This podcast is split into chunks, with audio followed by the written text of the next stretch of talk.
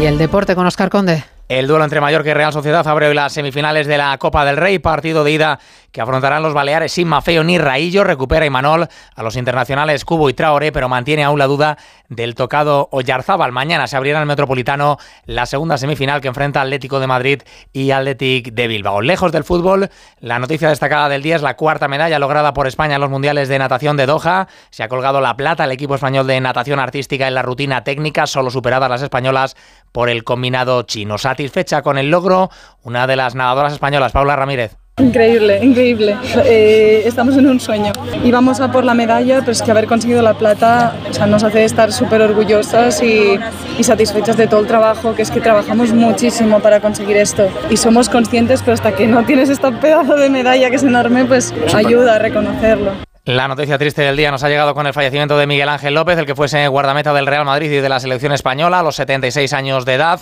Además, sorteados los cuartos de final de la Liga de Campeones Femenina, en las que el Barcelona se va a medir al Brand noruego jugando la vuelta como locales las Blaugranas. Y en motociclismo, el español Jorge Martín ha sido el mejor en la primera jornada de test de MotoGP Malasia, seguido del debutante Pedro Acosta. Problemas técnicos en su Ducati han dejado lejos de la cabeza a un Mar Márquez que solo ha podido ser décimo sexto. Contamos más noticias a las 5, las 4 en Canarias.